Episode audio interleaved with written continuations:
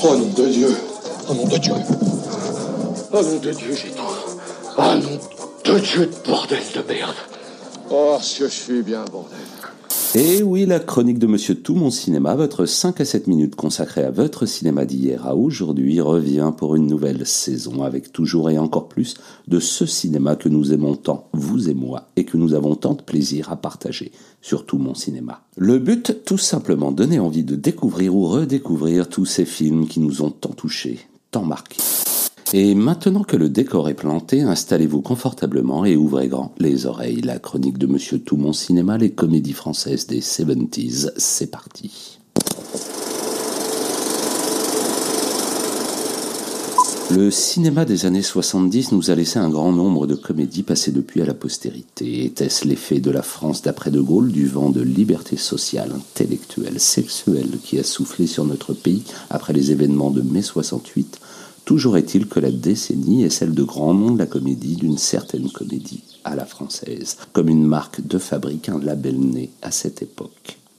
Penchons-nous d'abord sur une saga succès et pas des moindres, celle du grand blond avec une chaussure noire, immortalisée par celui qui a sans aucun doute marqué la décennie, l'acteur Pierre Richard, avec pas moins de 17 films au compteur, au titre bien évocateur pour certains, comme Le Distrait, Le Jouet, La Carapate ou encore Je suis timide mais je me soigne. Mais revenons à notre grand blond. Pierre Richard y incarne un personnage cher à Francis Weber, l'ami François Perrin.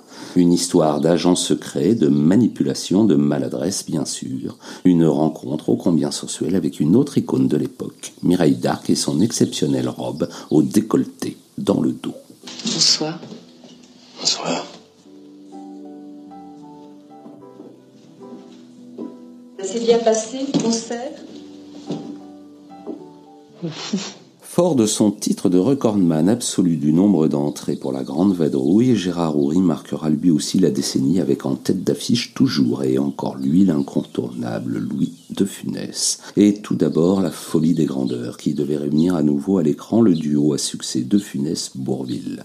Mais ce dernier, emporté trop tôt par la maladie, n'a malheureusement pas pu être partie prenante de cette folie, remplacée finalement avec talent par Yves Montand. Deux années plus tard débarquent sur nos écrans les aventures de Rabbi Jacob, un Paris fou traité d'amitié entre juifs arabes et un bon bourgeois français raciste, xénophobe, antisémite, déguisé en rabbin orthodoxe avec barbe et papillote, avant de clore sa décennie avec l'incontournable talent comique de l'époque Pierre Richard. Ce sera la carapate suivie du coup de parapluie. Une décennie où le succès sera une fois encore au rendez-vous pour Gérard Houry. Le jackpot en somme pour notre roi de la comédie à la française. C'est l'or. Il est l'or. L'or de se réveiller. Mon Seigneur. Il est huit heures. Oui, oui, oui. Il en manque une. Même dans les années 70, et ce malgré l'immense succès de la Grande Vadrouille quelques années auparavant, la France n'en a pas fini d'exorciser la période de la Seconde Guerre mondiale et de l'occupation allemande. Or, pour y parvenir, rien de mieux une fois de plus que le rire, et les aventures de Tassin, Pitivier et le sergent-chef Chaudard, nos héros de la 7 compagnie, pour une trilogie passée depuis à la postérité.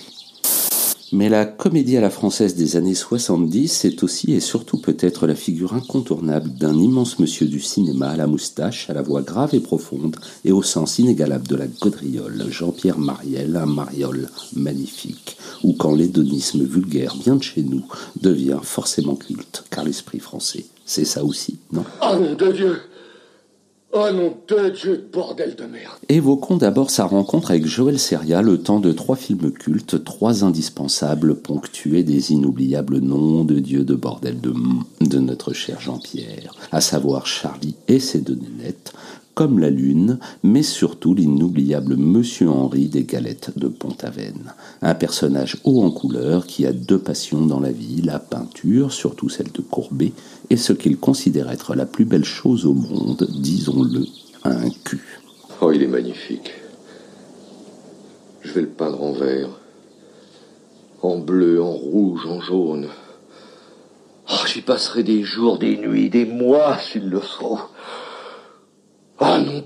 De bordel de merde Mais Jean-Pierre Mariel, dans les années 70, est aussi le cinéma de Lautner et l'étonnant On aura tout vu avec un Francis Weber au scénario. Ici, on nous compte les mésaventures d'un certain François Perrin, joué bien sûr par Pierre Richard, qui se rêve en grand réalisateur de cinéma d'auteur.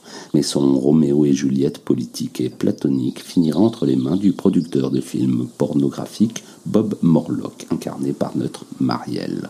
Ou quand Le miroir de l'âme devient La vaginale un film de François Perrin. Oui, oui. Oui, on a envie de voir, c'est sûr. Et c'est pas vulgaire Ah non. Ah non, non, c'est très bien. Bravo, Ploumenec. Mais ça n'a plus rien à voir avec l'histoire On ne peut évidemment pas évoquer Marielle sans parler de son ami de toujours, le flegmatique Jean Rochefort, que l'on retrouve à ses côtés dans le cinéma de Blier, Bertrand Blier et son pamphlet antiféministe Calmos. On y croise un curé truculent, des cohortes d'hommes fuyant la vie conjugale et une armée de combattantes féminines. On y parle bien sûr de bonne chère, mais aussi d'une certaine rue, Gustave Flaubert. Pardon, monsieur, la rue Gustave Flaubert, s'il vous plaît. Qu'est-ce que vous allez foutre, Gustave Flaubert? Ça ne me regarde pas, monsieur. Bah alors m'emmerdez pas, c'est tout ce que je vous demande Oh, il est aimable. Euh, En quel honneur?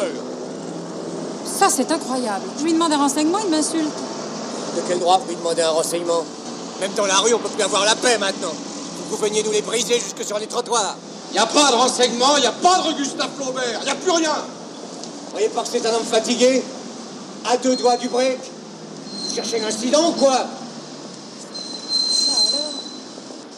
Et voilà, c'est fini pour cette fois. En attendant les prochains épisodes, retrouvons-nous sur Facebook, YouTube, Insta et les autres pour partager sans modération notre cinéma d'hier à aujourd'hui. Pour nous suivre, un simple hashtag Tout mon cinéma suffit et surtout, n'hésitez pas à vous abonner, liker, noter, commenter.